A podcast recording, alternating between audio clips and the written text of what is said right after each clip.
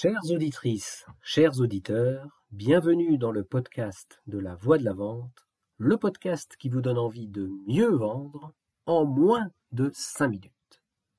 Aujourd'hui, je vous emmène à New York, en plein milieu de Big Apple. Un Amérindien, en visite dans le centre-ville de Manhattan, se promène avec un ami. Ils arrivent à Times Square à l'heure du déjeuner les rues sont bondées. Trompettes de klaxon, moteurs qui rugissent, pneus qui crissent, musique des magasins, sirènes des ambulances. Le niveau de bruit est à rendre sourd. Soudain, l'Amérindien dit à son ami J'entends un grillon. L'ami lui répond Quoi? Dans tout ce vacarme? Mais par quel miracle est-ce que tu peux entendre un grillon? L'autre ne se démonte pas. Il lui répond Je ne sais pas. Pourtant, j'en suis sûr, j'entends un grillon. Incroyable, lui dit son ami. L'Amérindien se concentre alors sur ce bruit minuscule et il se met à traverser la rue. Il arrive sur une plate-bande où poussent vaillamment quelques arbustes. Il prête encore une fois l'oreille et il localise en un instant un tout petit grillon. Il le capture, il retraverse la rue et il le montre fièrement à son ami, qui n'en revient pas. Incroyable. Mais tu dois avoir des oreilles surhumaines. Non, elles sont tout à fait normales, sourit l'Amérindien. Elles ne sont en rien différentes des tiennes. Tout dépend de ce qui attire ton attention. Bah, moi je ne pourrais jamais entendre un grillon dans tout ce bruit. Oui, c'est bien possible. En fait, ça dépend juste de ce qui est important pour toi. Tiens, je vais te le démontrer tout de suite. Il fouille dans sa poche, il en retire une pièce, et il la laisse tomber sur le trottoir.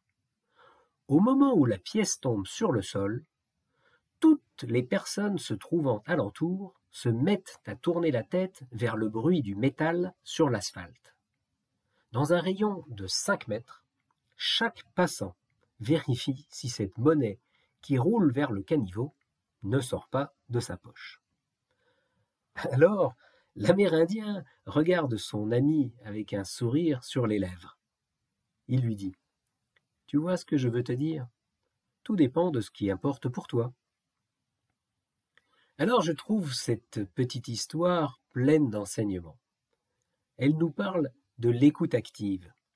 Vous savez, cette écoute dont on parle beaucoup plus dans les bouquins qu'on ne la pratique dans la vie réelle. Alors maintenant, chères auditrices, chers auditeurs, je me tourne vers vous.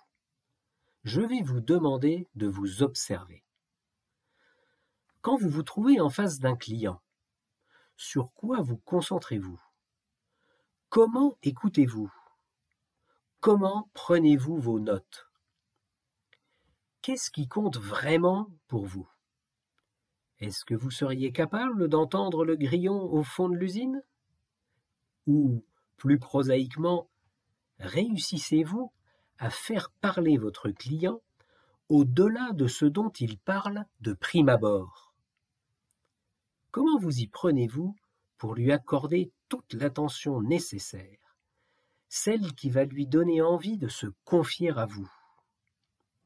Comment réussissez-vous à développer une telle relation qu'il vous parle vraiment. Pas de ses problèmes personnels ou de ses dernières vacances à l'île Maurice. Non, non, non.